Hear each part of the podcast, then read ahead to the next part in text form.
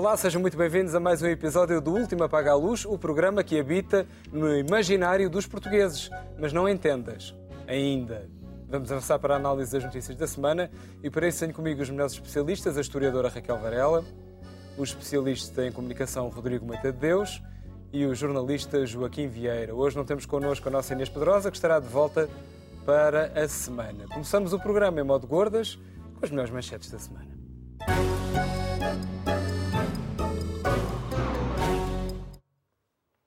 E começamos pelo Joaquim, que quer falar sobre um curioso abandono na Assembleia da República. Joaquim. Eu quero a falar disto porque eu estou nos antípodas do Chega. E, portanto, quando tenho que defender o Chega perante o Presidente da Assembleia da República, de facto não é uma coisa boa. Mas o que se passou uh, nesta semana, aliás, começou na manifestação da habitação, que, no sábado, que também vamos falar sobre isso mais daqui a bocado, tem que ver com o facto de o Chega por sua autarquia, não vou discutir qual era a estratégia, mas quiseram enviar uma delegação de deputados à, à manifestação, foram agredidos, os manifestantes não aceitaram a presença, tiraram-se aí sob proteção, uh, sob escolta policial. Um, e na, esta semana o, o Chega, particularmente o, André Ventura, apresentou um, um protesto na Assembleia da República uh, acerca disso, naturalmente tinha sido, digamos assim, prejudicada a sua liberdade de circulação uh, dos deputados, além de, pelos vistos, terem sido agredidos, não sei que tipo de agressões é que foram, mas uh, é estranho que deputados, sejam eles quais forem, sejam agredidos neste país, porque vivemos numa democracia. Também é estranho que eles sejam deputados, não é? Eh, mas é, elegeram Tem que deixar de ser. Acho que se chama democracia. Pois, não, isso não é democracia. Não é democracia. O partido fascista não é democracia. Houve centenas de milhares de portugueses que votaram nesta gente. Não, e não, pode, não se pode votar numa organização pois, fascista. Queres, não tu agora, pode. queres proibir? Quero. Claro. Então, com que armas é que tu vais proibir? Claro, proibindo. Não, não está, fazem é um, parte. O partido está legalizado. Não estão. Talvez não devesse estar legalizado, mas está legalizado. E, está, legalizado, está legalizado, deixa estar. A escravatura uh, também já esteve legalizada. É o, terceiro, é o terceiro partido mais votado neste país é preciso ter isso em atenção. O terceiro partido mais votado. Bem, e depois do colo que lhes dão com estas há, situações, ainda se calhar vai ter mais há uma, votos. uma camada de, de, eleitores que se revêem no Chega, infelizmente, mas é verdade. Uh, os, os, partidos convencionais não têm conseguido contrariar esta tendência através do debate de ideias, também é um facto, e, portanto, frustram as expectativas de uma parte dos eleitores, e por isso é que eles vão para o Chega. Era bom saber porquê e não anatomizar agora o Chega só porque é o Chega. Eu acho que o Chega, de facto, se calhar não devia ter sido uh, admitido, mas foi, o Tribunal Constitucional deixou passar e agora temos que viver com esta realidade. E tendo que viver com esta realidade, acho que não compete ao Presidente da Assembleia da República, que é o Presidente de todos os deputados, naturalmente, dizer aos partidos quais são as manifestações a que eles podem ir e não podem ir. E foi isso que ele fez, em vez de se preocupar pela segurança dos deputados, que é essa a sua obrigação, e aí, de facto, eu acho que André Ventura tinha razão, o que Augusto Santos Silva foi, eh, foi dizer na Assembleia da República foi que os senhores não deviam ter ido a essa manifestação. Aliás, estavam lá outros partidos representados. Estava o PCP, estava o Bloco de Esquerda, mas não, os senhores não deviam ter ido a essa manifestação, porque essa manifestação não corresponde uh, à vossa linha ideológica. Ora, não é o Presidente da Assembleia da República que diz que partidos devem ir a que manifestações. Isso é uma manifestação de liberdade, é uma opção dos próprios partidos e, portanto, eu sei que Augusto Santos Silva, desde o princípio, desde que tomou posse, anunciou como intenção combater eh, o avanço da extrema-direita, o fascismo em Portugal, etc. Mas não é desta maneira que ele o deve fazer. Eh, ele tem que manter a sua isenção como Presidente da Assembleia da República. Portanto, é muito errado aquilo que ele fez e acho que neste caso, infelizmente, tem que dar razão a André Ventura e aos deputados do Chega. Vamos ao Rodrigo, que traz um tema, já não é a primeira vez que falas da EFASEC. Não, não, não é a primeira vez e o caso está a ficar cada vez mais excitante, porque nós, parece que o Estado português nacionalizou uma empresa, é? Portanto, todos os meses injeta lá dinheiro ah, porque a empresa dá, dá prejuízo.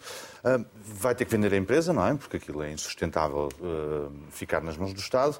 E, portanto, garante a dívida, por um lado, injetou lá dinheiro, que fica, que fica perdido, e a seguir, como não há comprador suficientemente interessado, um, apresenta ao Banco de Fomento para financiar a compra. É uma coisa extraordinária. Porque o Banco de Fomento, a economia portuguesa, fica a financiar a compra de uma empresa portuguesa por uma empresa alemã. É fomentar a economia uh, global e europeizada. É uma coisa que acaba numa comissão de inquérito, evidentemente. Isto não vai, isto não vai acabar bem. Uh, mas, sobretudo, diz-nos logo uma coisa. Para isto ter acabado no Banco de Fomento, significa que a banca alemã disse que o negócio não valia a pena e que a banca comercial portuguesa também disse que o negócio não valia a pena.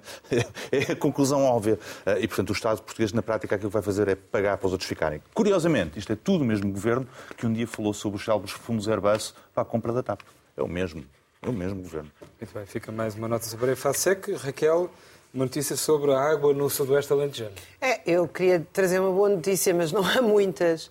Uh, bom, a notícia ah, foi provocada pelo Expresso, que publicou esta, este conflito de interesses, em que duas, eu estou aqui a ler, um Felipe de Boton, que é um empresário uh, ligado à comercião de mirtivos, que vai fazer parte da Comissão Administrativa para a gestão da pouca, da pouca água que existe. Uh, e o segundo é Joel Vasconcelos, ex-chefe de gabinete da Ministra da Agricultura e Alimentação, uh, com longa carreira no governo, uh, que acabou de assumir o cargo de diretor-geral de produtores da Uso ao Morango, que é um nome, é, é, mais ou menos a mesma coisa noutra versão que o Rodrigo acabou de dizer, porque na verdade é uma empresa inglesa que se chama Dries Coles onde tem cá um. Enfim, é, é uma coisa que vem desde o Tratado de Mituín, até um bocadinho antes, não é? A burguesia inglesa manda e depois mete-se cá uns sócios menores. Uh, bom, mas isto, evidentemente, uh, piadas à parte, e que na verdade nem sequer são piadas, é a mesma história. A questão é que uh, nós temos aqui um problema de gestão da água, que todos os dias é anunciado, e curiosamente todos os dias é anunciado que o problema é que nós deixamos a torneira ligada enquanto lavamos os dentes que eu, que eu tenho muita curiosidade. Uh, primeiro, claro, nós não devemos deixar a torneira ligada. Uh, e admito que uh, o, o, mundo urbano tem pouco respeito pelos recursos em geral. Isso é uma, enfim, é uma, uma coisa que nós não conseguimos passar às gerações mais novas, é um maior respeito pelos recursos. Agora, evidentemente que uh, têm que parar de nos tratar como se fôssemos, enfim, como como se só precisássemos de ouvir palavras de ordem, por mais militantes que elas sejam aqui a favor do clima, e explicar-nos qual é a percentagem da água que vai para a indústria, qual é que vai para a agricultura intensiva e o que é que representa o consumo doméstico. E, e, e, e eu deixava de custar quatro notas uh, que li a propósito do, uh, da água, uh, dos custos da água e da agricultura intensiva. Nós temos o MIRA, que há uns anos os pescadores foram proibidos de pescar até pesca lúdica, ou colocaram as restrições insuportáveis, e agora é um mar de estufas, quase tipo Almeria.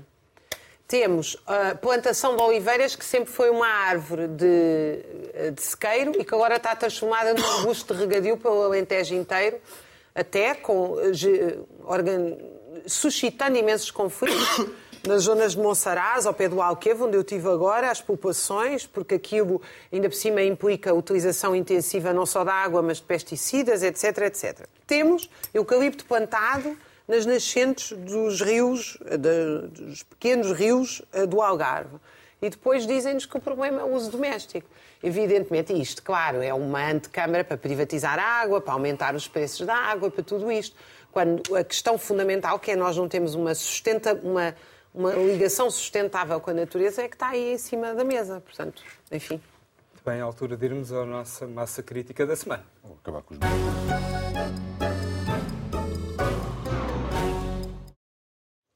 Esta semana ficou marcada pela continuação do impasse na saúde, com o impacto na vida dos portugueses. O governo e médicos não chegam a acordo e o resultado é assistirmos a cada vez mais serviços fechados nos hospitais, uma espécie de roleta russa para quem está doente e com um fim, bom, longínquo à vista. Posto isto, impõe-se a pergunta: vai haver governo e acordo e médicos todos em conluio em breve ou não, Raquel?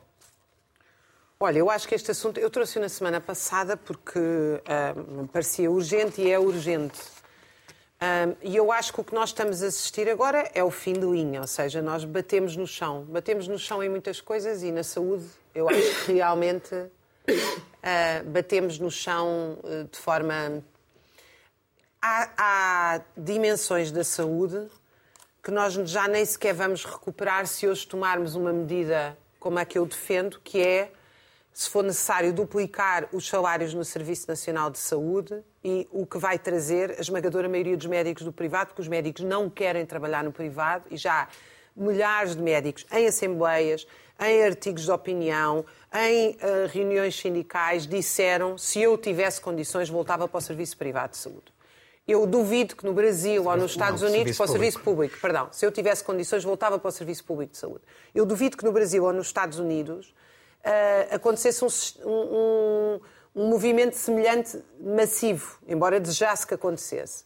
Em Portugal, o serviço privado nunca foi atrativo, sempre foi um plano B e um plano C de quem não conseguia viver com os salários do serviço de saúde. Agora, quais são as, as notas que eu queria aqui deixar? Não vou, não vou insistir naquilo que se está a passar, que toda a gente sabe que é.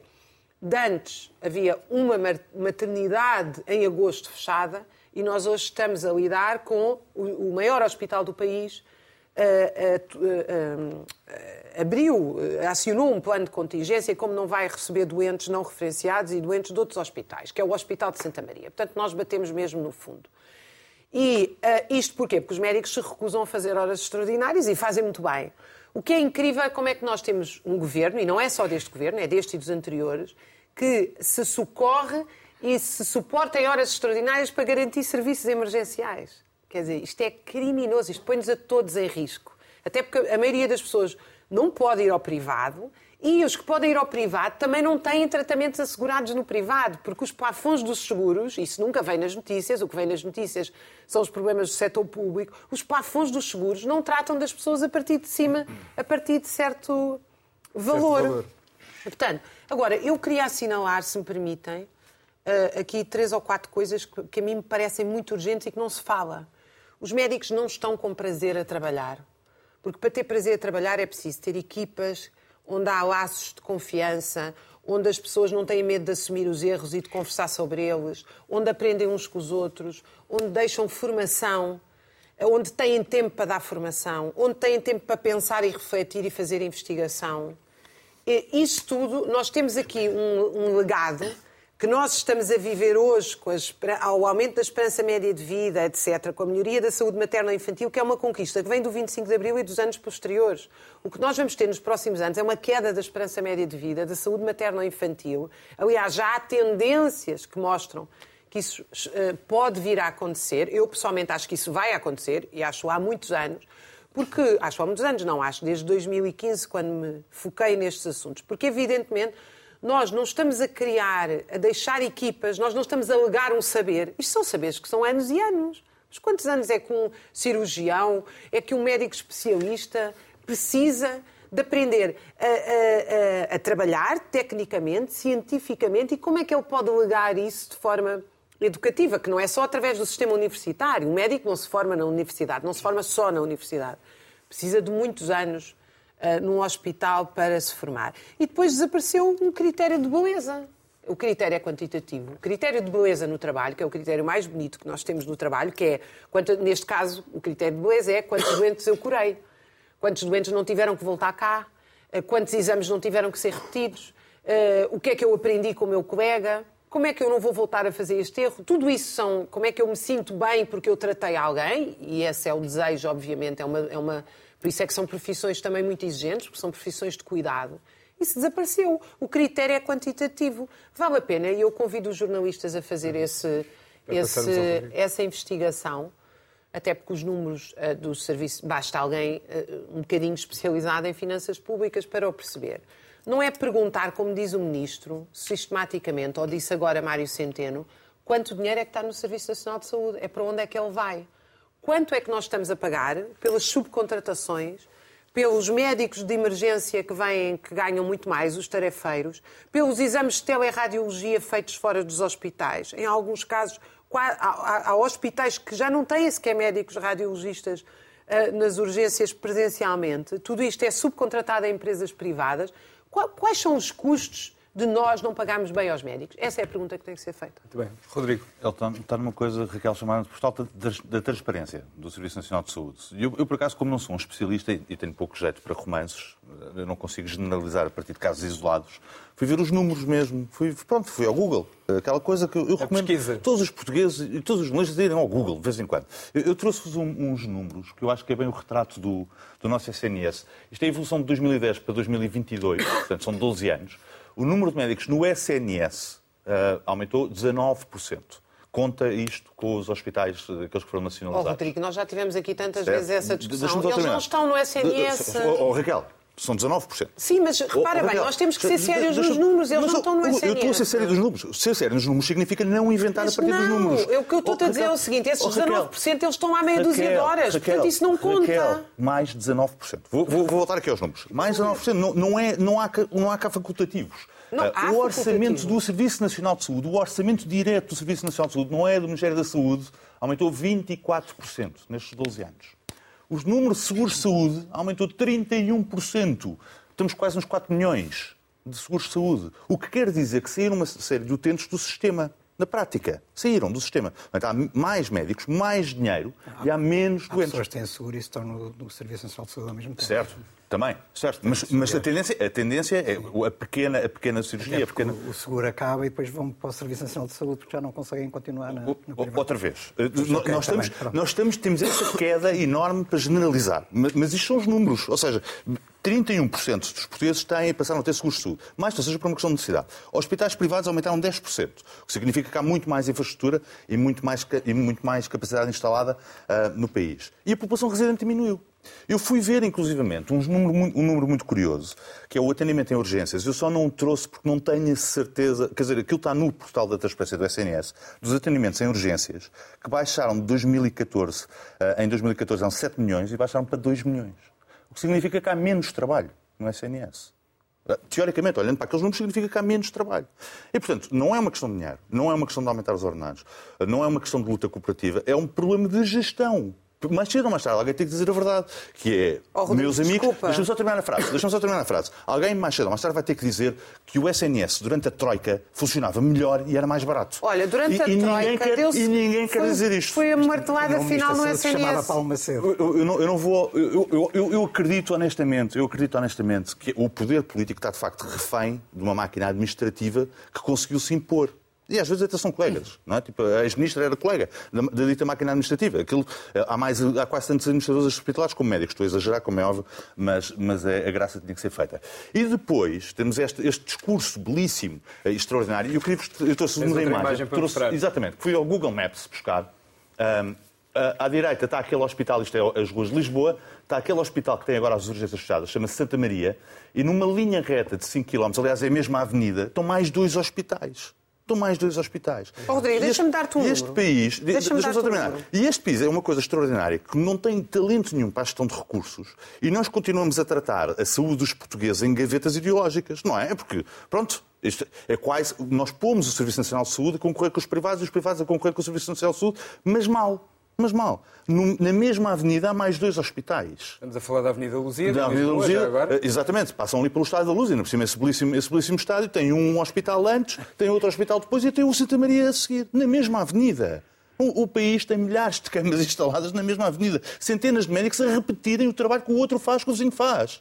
Porque o país não é capaz de chegar à conclusão que é, que é criar um sistema que seja complementar. Eu estou-me nas tintas. Se o dono do, do hospital é, o- é a família não sei quê, ou o, o grupo não sei quê, ou o Estado português, é que o que eu quero é que os portugueses tenham saúde. E enquanto nós não tivermos esta capacidade de, nos, eh, de largarmos de uma vez por todas os preconceitos ideológicos e passarmos a tratar das coisas sérias, vamos continuar a ter números destes. É uma desgraça. Peço desculpa, Raquel. Não, o número que eu te queria dar é o seguinte. De que é que me serve ter mais de 19% dos médicos no Serviço Nacional de Saúde se eu tenho, eu nem sei se aquilo era no Serviço Nacional É de Saúde, é no Serviço Serviço Nacional Nacional de de Saúde. Sim, sim, sim. Se eu tenho, a esmagadora maioria dos médicos neste momento não fazem, nem, nem é perto da exclusividade, Oh, oh, fazem Raquel, 6, Raquel, 8, houve agora é só isso é números. gestão. 6, 8, 10 horas. Mas não é gestão, É sabes gestão. porquê? Se tu não aumentares os salários, Oh, se tu não aumentares oh, os salários, as pessoas não Eu vão dizer- não estou- 35 eu não horas para o Serviço Nacional de Eu não estou a Saúde. dizer que não seja preciso aumentar os salários. Eu só estou a dizer é que aumentar os salários não, não vai resolver nada. Deixa-me só dar-te mais um Não, é número. porque não resolve mesmo. Um número que acabei de ouvir num congresso médico. Nós temos 17 radiologistas no Serviço de Santa Maria. Innsbruck, na Áustria, que é uma cidadezinha fofinha no Tirol, cidadezinha, vou salientar, tem 80. Oh, oh, Raquel. O que é que essa médica veio de Raquel. lá e disse? Deixa-me só dizer, Vamos disse assim. eu não veja eu o não nosso sei, programa. eu não- Ela chegou de lá e disse assim: Eu adorei estar em Raquel. Innsbruck porque eu tinha tempo de pensar, Raquel. de refletir. São 80. Raquel, Raquel, Raquel. Nós não estamos é a esgotar as Innsbruck. pessoas. Eu estou, eu estou em Lisboa neste momento, certo? Estou aqui na, na, na Avenida Marcelo Gomes da Costa. A Avenida Luzida é lá ao fundo. Eu não estou a falar de Innsbruck. Há três hospitais Não, tu seguidos. estás a defender Há é o três serviço hospitais- Não, há privado. três hospitais. Tu estás a defender o três- serviço privado. Não, eu estou E quantos eu estou a defender a radiologistas é complementaridade. hospitais Provavelmente mais. Naquela avenida há mais que 17 Também deves dizer que radiologistas. não têm, porque o serviço privado também tem muito menos e médicos não, do que se pensa. Eu não percebo, eu só não, consigo, eu só não consigo chegar ao número de atos médicos propriamente ditos. Só não consigo perceber com a população a diminuir, com a população a diminuir, com o número de médicos a aumentar, como, como é que aquilo que dava antes não funciona agora. Não percebo. Isso chama-se má gestão. Ponto.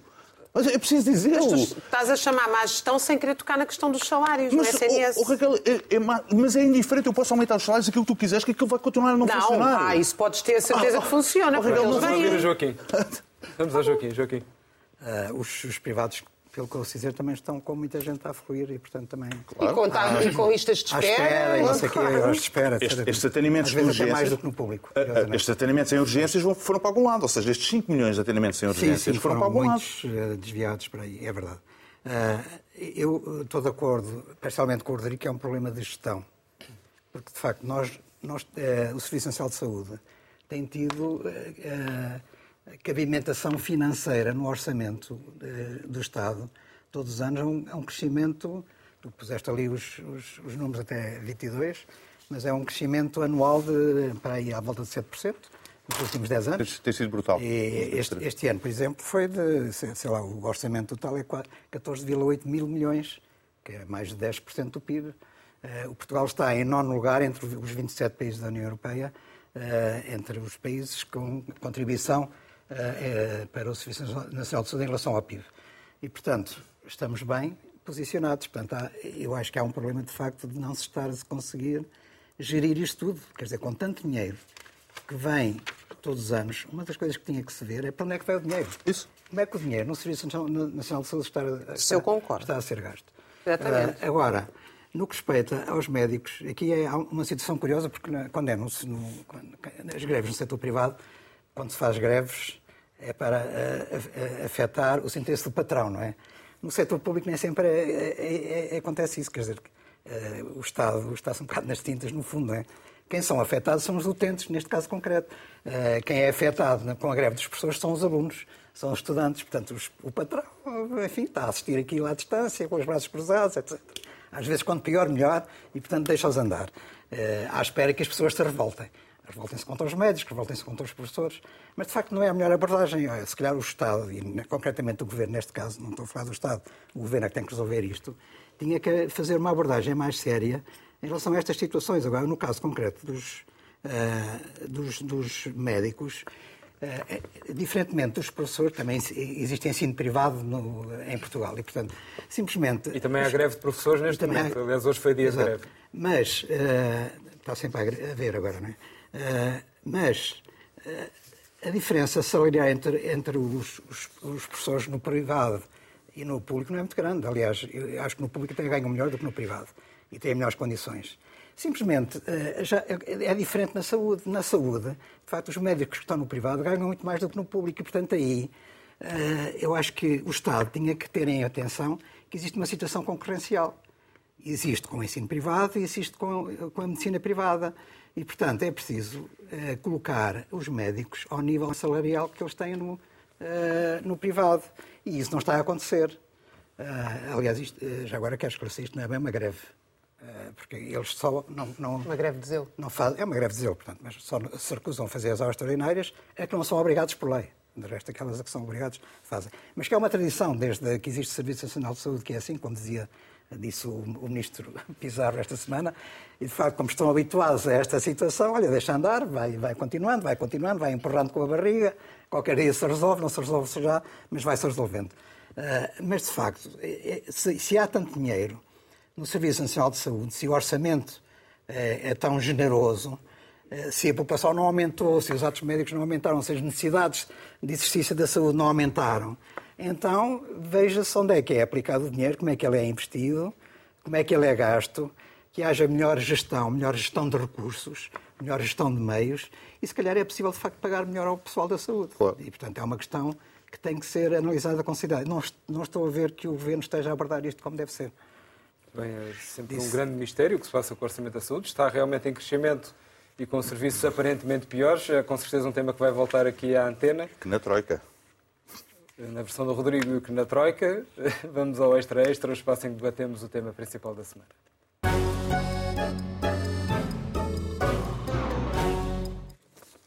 Ora, agora coisas giras. Manifestações em todo o país e uma manifestação especialmente impactante em Lisboa sobre o tema da habitação. Situação relatada pelo Primeiro-Ministro da seguinte forma em entrevista. Das manifestações todas, aquela em que me revi foi a deste fim de semana. Ou seja, só faltou ver António Costa a desfilar ao som de batuques e com um cartaz contra as tendas. Outra coisa engraçada, os deputados do PS no Parlamento Europeu fizeram-se fotografar com cartazes a clamar por uma habitação digna. Bom, pode ser que o partido deles chegue, entretanto, ao governo para resolver a coisa. Ah, espera. Bom, o que é facto é que o assunto parece cada vez mais difícil de resolver e com pressão de rendas e de juros. Rodrigo. É, é verdade. Nós, nós, em Portugal temos, temos alguns milhões de proprietários uh, e de senhorios. Um, portanto, não é uma luta contra o grande capital. Normalmente o senhorio costuma ser um, um cidadão individual. Uh, e não há nada melhor para lançar mais casas para o mercado de arrendamento e dar confiança, de facto, a todos esses milhões de senhorios do que ir para a rua gritar contra eles. Acho que assim, acho que isso deve entusiasmar qualquer Presidente da República ou qualquer Primeiro-Ministro. Aliás, até trouxe uma, uma imagem uh, tirada da, da, manifestação. Não é aquela do morto aos ricos, que também era uma coisa divertida, uh, mas é esta coisa do senhorio, do senhorio não ser profissão. Uh, pronto, dá um, de facto, a consequência disto tudo é o colapso completo do mercado de arrendamento, porque um proprietário, a tendência que vai ter é vender a sua casa. Não, porque já não está seguro o investimento. É uma coisa, é uma coisa relativamente simples. já não está imagem... seguro, ele parece que está no PREC. Não, não está, é verdade. Sim, é verdade. Mas isto é, eu, eu, eu, fiz essa gracinha, mas, mas de facto, se eu, se eu, eu, eu senhorio. Estão quase a fugir para a Estaria a tirar fotografias. Exatamente, terá, terá fotografias que é fazer um livro das pessoas todas a quem não vou alugar de certeza uma casa. Nunca, não é? Nunca. Quer dizer, não, não dá, para depois me explicarem que, enfim, têm coque-pala. Mas eu trouxe uma segunda imagem que tu já trouxeste, o, o assunto, que é esta nova, esta nova tendência para dizer que eh, o problema da habitação é um problema europeu, não é? Eh, e, portanto, nós agora somos todos queridos. O senhor da direita, como disseste bem, foi ministro cá em Portugal. Uh, aliás, acho que o governo dele continua a, ser governo. Isto é uma coisa absolutamente... de Pedro Marques? Pedro, Pedro Marques. Foi cabeça de lista do PS às, às últimas europeias. Como não se consegue resolver o problema da habitação, o problema da habitação passou a ser uma coisa europeia, não é? Portanto, fica ali vago uh, com os dinheiros do PRR. Mas não quer dizer que o Estado não se esteja a esforçar, e está-se a esforçar, e há boas iniciativas. Eu trouxe-vos uma outra imagem de uma boa iniciativa do Estado português para resolver isto. Nós tínhamos, uh, pedia para porem, para porem agora no ar, nós já tínhamos o IRU, que é um Instituto Público de Reabilitação Urbana, já tínhamos uma STAM, que é uma Sociedade Gestora de Património Imobiliário do Estado, e agora vamos ter umas construções públicas. Esse, uh, não é SA, porque é uma EPE. Vai, a Parque Escolar vai se transformar numa empresa chamada Construções Públicas, uma empresa de construção para construir habitação. Era uma coisa que fazia falta, sendo que não vai ter construtores, nem trabalhadores, nem funcionários. Não é? acho que não vamos fazer dos empreiteiros, não vamos fazer do trolha funcionário pública. Acho eu. Portanto, o que eles vão fazer é organizar processos. Portanto, passamos a ter três instituições para organizar processos. Consultores de várias coisas, não é? Cenas do Estado. Tipo o que acontece no Ministério da Saúde. É mais uma, uma carga administrativa na que quero uma coisa simples, quero fazer casas. Não, vamos ter uma empresa de construção, construção pública. Eu trouxe finalmente, para terminar, uns números uh, que eu já tinha trazido em suaves prestações, mas queria convosco revê-las. O, o, número de proprietários em Portugal são 78%. Portanto, 78% dos portugueses são, das famílias portuguesas, peço desculpa, são proprietárias da casa onde vivem. Primeira habitação.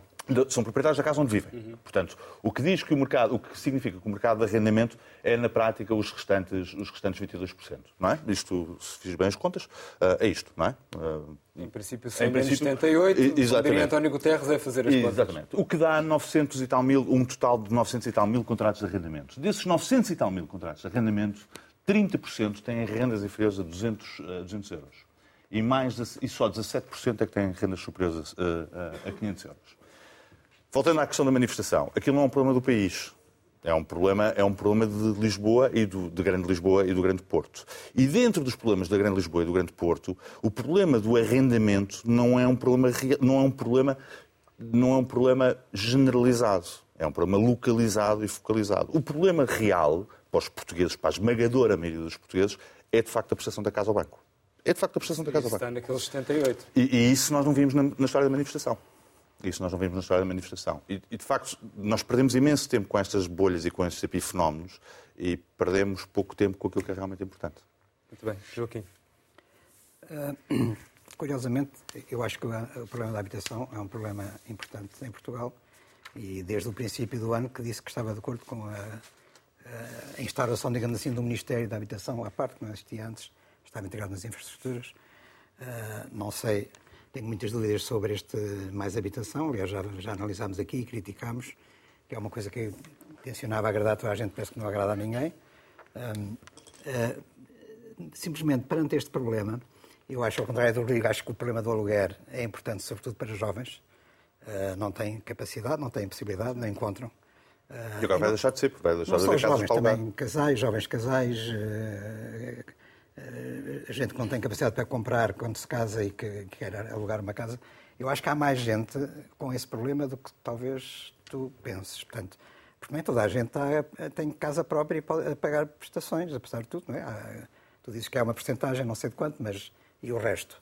O resto é muita gente, são alguns milhões de pessoas ainda. São 900, e, não, são 900 mil, são nove, há 923 mil contra, contratos de arrendamento. Exatamente, Em vigor. portanto, é- 923 mil. Considerando Está bem, mas o Joaquim tem razão, porquê? Porque que tu mandas, famílias, os é? números, Pois, tu mandas os exatamente. números assim a bruto. Ou seja, Pois. é Agora- evidente que uma boa parte dos proprietários é uma camada envelhecida fora das grandes cidades. Nas grandes cidades vivem muitos jovens que não conseguem ter acesso. Oh, oh, eu- eu- eu- Portanto, os não vale a pena mandar é uma assim os evolução números. É uma evolução em relação a não ter números todos. É à volta um milhão é uma, de é, é uma, é uma Não, mas evolução não é enorme. assim que se faz política urbanista. Ah, não, Ah, depois não. nós reparámos que não se faz Urbanista. política com base em números. Isso nós reparamos. Reparamos isso na saúde, na Precisas de habitação. saber exatamente onde é que estão os proprietários, que idade têm, etc.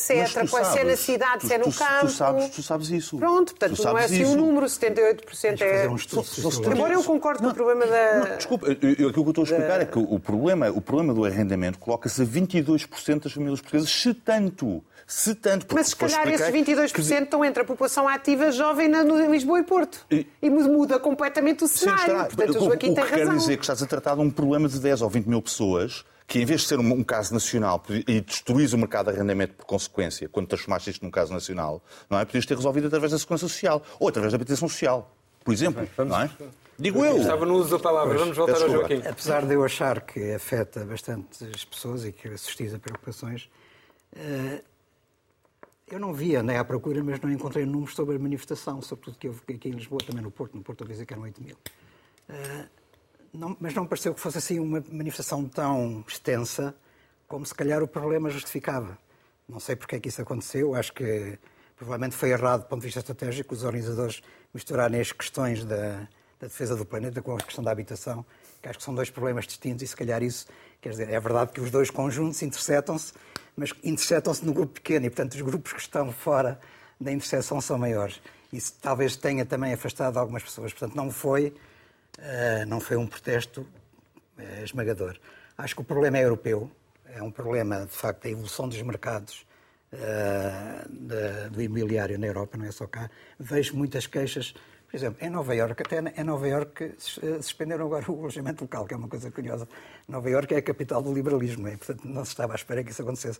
O problema do alojamento local é um problema que tem, de facto, criado eh, pronto, situações difíceis, concretas em várias grandes cidades. Simplesmente, o que eu não concordo é que se vá eh, tornar o alojamento local o bode expiatório de tudo isto. Eh, para já, as pessoas investiram com expectativas e agora vai-se.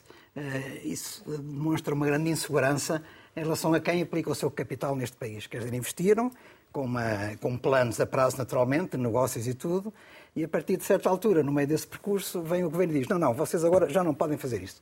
E, portanto, agora os, condóminos podem votar que vocês não con- continuam com o alojamento local nos vossos apartamentos eh, e, daqui a cinco anos vão ter que prestar contas se calhar vamos suspender mais alojamento local.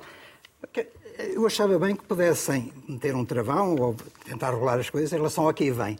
Mas em relação ao que está, eh, ao que já está, ou aquilo que, já se conseguiu, e que foi muito importante, até na própria recuperação das cidades, dos centros das cidades, como por exemplo em Lisboa, eh, isso de repente seja tudo deitado para o lixo. E as pessoas, naturalmente, eh, as suas expectativas saem engoradas, deixam de investir e, portanto, de facto, não se vai investir no mercado de habitação. Eu estou de acordo com o Rodrigo sobre isso. Os senhorias não vão querer alugar, eh, com, com rendas controladas ainda por cima, com aumentos que no ano passado foram 2% muito abaixo da inflação e não sabemos quanto é que vai ser agora este ano, melhor dizendo, para o ano que vem. Eh, e, portanto, isso não vai ser atrativo. Eh, o quê? Vão-se vão -se manter já, já casas fechadas, e se calhar vão-se manter mais casas fechadas. E, de facto, o problema, se nós atentarmos ao, que- ao que existe de habitação eh, que pertence ao Estado, habitação social, outro tipo de habitação, que é a habitação pública, uh, a média europeia anda à volta dos 25% a 30%, uh, uh, portanto, de uma forma geral, nos outros países, digamos assim. Não direi a média europeia, mas nos outros países, com os quais Portugal se pode identificar. E qual é a percentagem de habitação pública que pertence ao Estado em Portugal? São 2% apenas. Portanto, isso mostra. Eu sei que vão dizer que há um fogo e meio por cada habitante, portanto, que é muito. Há muitos fogos construídos neste país. Temos uma média muito elevada. Mas também é verdade é que temos, se calhar, mais turismo que outros países. E mais turismo implica, de facto, ter mais camas, mais camas disponíveis para as pessoas uh, visitarem. Porque os, os e somos hotéis... uma sociedade de Está... urbanização tardia. Há muita gente com segundas casas no campo. Também. Isso entra na contabilidade e as casas estão vazias, na... no meio do nada. Férias e tudo isso. Uh, uh, mas uh, há uma diferença também em relação às, aos fundos imobiliários que investem em hotéis, quarteirões inteiros, que estão a ser entregues para, para hotéis em Lisboa, por exemplo, sobretudo em Lisboa e provavelmente no Porto também, e esses até têm isenções fiscais e esses nada acontece, eles podem continuar a investir e podem continuar a abrir hotéis. E não vê nenhum problema em relação a isso, mas é o pequeno investidor, o pequeno aforrador, que às vezes até resolve uma situação do ponto de vista económico podia ser complicado, esse é que tem sido a vítima. E, portanto, eu, eu acho que isso, de facto, está a distorcer muito aquilo que será o futuro do mercado em Portugal. Eh, eu não vejo o, o, Estado, o Governo interessado em, em, em investir em habitação social. De facto, há não, não, as casas prometidas por António Costa não é estão. Uh, naquele prazo não estão, não vão ser entregues. Há qualquer coisa, a Ministra vai visitar um ou dois empreendimentos, mas nada daquilo corresponde à necessidade imperiosa que existe de investir muito mais. Ainda por cima temos o dinheiro do PRR, que provavelmente podia ser aplicado nisso, e não estou a ver também que o dinheiro seja aí, esteja a ser investido. Nós estamos com atraso na aplicação dos fundos, não estamos a cumprir sequer o calendário de investimento. Uh, e, portanto, há uma data de coisas que não estão a correr bem neste aspecto. António Costa, na entrevista que deu esta, esta semana, disse que a realidade ah, anda mais depressa do que aquilo que os próprios políticos estavam a prever. Quer dizer, há uma admissão de, de, de falha, quer dizer, que o governo não está a conseguir antecipar este problema e a tentar resolver o problema antes deles acontecerem. Portanto, é, estão a empurrar o problema com a barriga. E não é o mais habitação que vai resolver isto.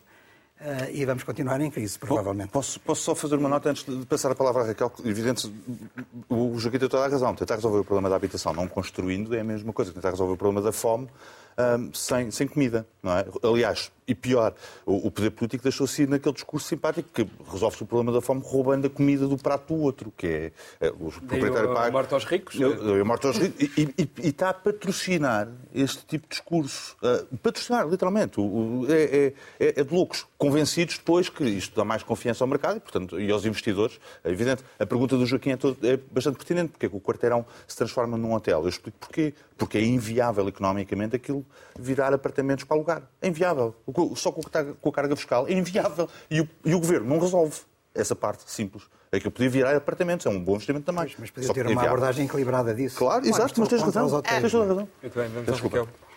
Não sei, eu, há, há, muitas coisas que discordo, há outras que concordo. Primeiro, eu acho que é um problema europeu e mundial, porque evidentemente nós temos taxas de lucro no setor industrial que têm estado, muitas delas ligadas à máquina dos subsídios, públicos nos Estados Unidos, na Europa e noutros países. E, portanto, há uma fuga das grandes corporações e das grandes famílias. Note que são 230 e tal famílias, ou uh, por acaso até é menos, são 60 indivíduos que fazem parte de X famílias que têm metade do rendimento mundial. Portanto, o equivalente a metade. Ou seja, há uma fuga, evidentemente, dos capitalistas. Eu não gosto dessa coisa do grande capital, do pequeno capital, do médio capital. Há uma fuga dos capitalistas para investir no imobiliário nos centros das grandes cidades do mundo. Isso está-se a passar em todas as cidades do mundo e, portanto, é verdade que o problema é europeu e é verdade que o problema é também da América do Norte. Agora, a questão é como é que isto se enfrenta, uma vez que nós estamos a lidar com gente que tem trilhões de euros uh, e que pode comprar casas. Na Dinamarca disseram assim, não pode. Não é residente, não paga impostos, não está permitido comprar casa. Portugal, para livrar-se, não é Portugal livrar-se, é os governos portugueses decidiram que para os bancos, portanto, não é uma questão do pequeno proprietário, isso é, é o Rodrigo, é o Rodrigo a pescar o olho ah, aos pequenos proprietários para defender os grandes. Oh, oh, oh, Raquel, é o INE, não é o Rodrigo, sim, é o mas eu digo, INE. Mas o central que se Instituto passa Nacional de aqui... Estatística. Mas agora deixa-me falar. O pequeno proprietário aqui não é o que é determinante. Porquê? Porque se eu tenho as famosas imparidades a partir de 2008, ou seja, os bancos eh, andaram a ganhar muito dinheiro com juros altos, com moscambilhas de construção, com muitas coisas, não é? Que tudo rebentou em 2008 e também não rebentou só cá. E, portanto, meteram, as, eh, meteram, abriram, fizeram pressão para Portugal entrar com o seu mercado imobiliário no mercado mundial para garantir o quê? Para garantir que não havia bancarrota. Bancarrota dos bancos. Mas não haver bancarrota dos bancos significou a bancarrota das pessoas. Portanto, a conta é muito fácil de fazer. Se eu tenho uma pessoa que deve dinheiro ao banco, eu tenho um pequeno proprietário que tem uma hipoteca que deve dinheiro ao banco. Se eu tenho, por força dos cortes de salários, milhares de pequenos proprietários que, por cortes de salários, não vão conseguir garantir as rendas aos bancos, quem passa a ter um problema é o banco, não é o pequeno proprietário. Por isso é que eu estou a dizer que o problema central aqui, estas políticas imobiliárias, Que confusão, estas Raquel. políticas imobiliárias dos governos são para salvar os bancos. É disto que se trata. Confusão. E salvar os bancos metendo as pessoas a viver em tendas e garagens. É disso que se está a tratar. E só há uma coisa que eu concordo contigo, é que há o problema dos juros que não está aqui a ser abordada. Que é, evidentemente, que os juros não podem ir, o aumento dos juros tinha que fazer, no mínimo, que o banco sustentasse o aumento da- das casas e não as pessoas, porque são os bancos que estão a ganhar milhões todos os dias com o aumento dos juros. E, portanto, isso tinha que, tinha que ser, tinha que proteger as pessoas. O que é que nós chegámos? No outro dia eu andei num Uber com um senhor que falou comigo, que é raro, que estas pessoas normalmente, aparentemente, têm medo de falar. Dorme num quarto com mais oito pessoas, onde paga 200 euros. Portugal devia ter, qualquer governo devia morrer de vergonha, porque há leis mais protetoras de como vivem os animais do que como vivem as pessoas. Eu, eu aposto que se eu for ver a lei de como é que vivem as vaquinhas nos Açores e no Alentejo, é X por metro quadrado. Isso não está a ser cumprido para as pessoas agora. E não é só para os imigrantes. Já estou a falar, obviamente, de- de- das pessoas mais, mais pobres e mais maltratadas ainda. Mas é as pessoas cá. O que é que significa do ponto de vista das relações pessoais? Vamos lá deixar de falar em números e começar a falar em pessoas, que é o que interessa.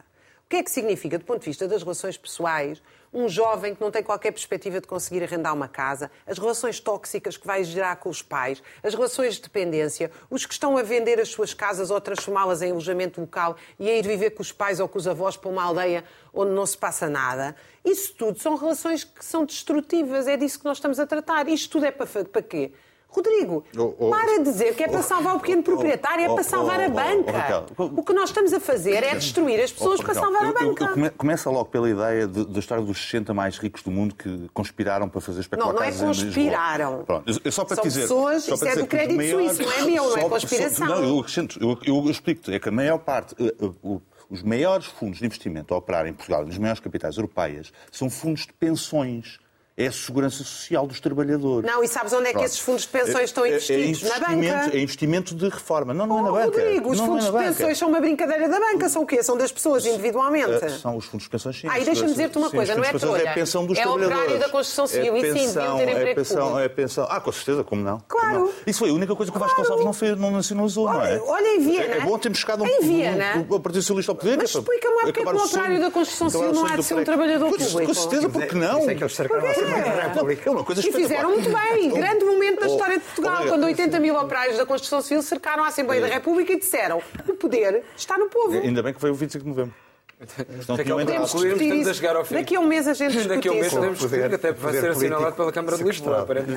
Um minuto para fecharmos. Como não cercar os deputados? Não, eh, quer dizer, eu acho que verdadeiramente há uma medida emergencial que não vai resolver o problema, porque nós andamos aqui todos a tapar o buraco do capitalismo que não se tapa. Agora, há uma medida emergencial, que é, pelo menos, que as pessoas que só podem cá comprar casa se forem residentes, residentes e pagarem aqui impostos. Isso vai, pelo menos, matizar. E países enfim, também devo dizer, capitalistas como a Dinamarca foi o que fizeram. Porquê? Porque senão as pessoas que lá vivem e trabalham não conseguem viver. Olha, mas sabes que a falta de senso é transversal à direita e à esquerda.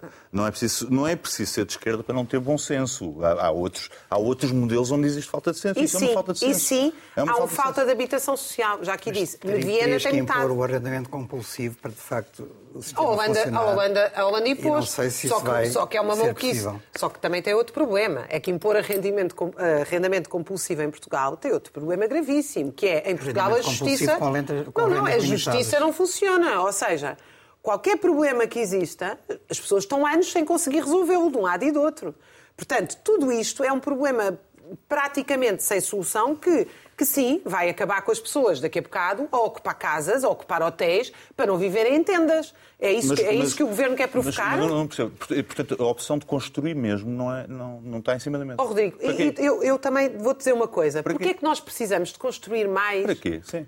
Sim, para quê? Claro, é resolver o problema da fome. Ou não- seja, não, nós vamos não ficar, comida. nós vamos construir casas pelo país inteiro. Não, Raquel. Para quê? Para Raquel. podê-las ter no mercado oh, mundial. Onde elas são precisas. Exato. Tipo, Para quê? Para- para estarem no mercado Oh, Raquel, mundial. Não é normal que o último programa de urbanização de Lisboa tenha sido em 98, uma coisa chamada Expo. É a última coisa que se fez. O programa Polis de requalificação dos centros urbanos, porque ninguém gosta de viver para o Cacém, pelo visto é um problema, não é? Querem todos viver para o centro de Lisboa. O programa Polis tem 20 e tal anos. Foi a última tentativa de requalificar centros urbanos. Nos dá qualidade. a comemorar 25 anos e assim terminamos em brinde, o último apaga a luz, com o vídeo baita jornada.